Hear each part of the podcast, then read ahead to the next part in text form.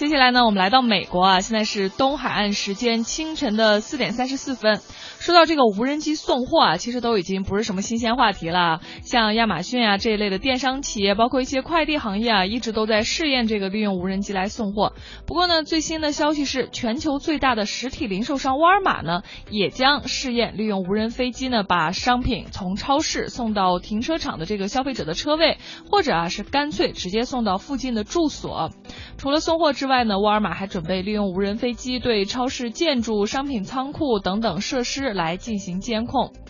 本周一呢，沃尔玛呢已经向美国联邦航空管理局呢提出了进行商用无人机飞行试验的一个申请，因为在美国啊，政府在法律上呢其实是禁止任何形式的商用无人机来飞行的。如果需要使用呢，都需要向政府来提出申请。而且在这个文件中啊，沃尔玛还表示说可能会使用中国大疆科技生产的无人机。